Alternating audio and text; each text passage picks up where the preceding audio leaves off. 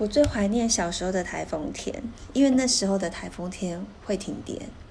大概可能八九点啊，台风天把一些电缆或是电箱吹坏了，那那个时候就会一直停电，停到隔天可能凌晨两三点或是五点，所以在大概八九点那时候停电，我们全家人就会点蜡烛，拿手电筒，反正就会把整个阳台的窗打开，那坐在那个。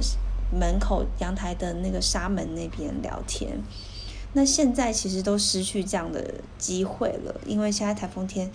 马上就会复电，而且大家都有手机嘛，就会在那边划手机啊、聊天啊、讲一些五四三，但是跟以前就单纯坐在那里什么都没有，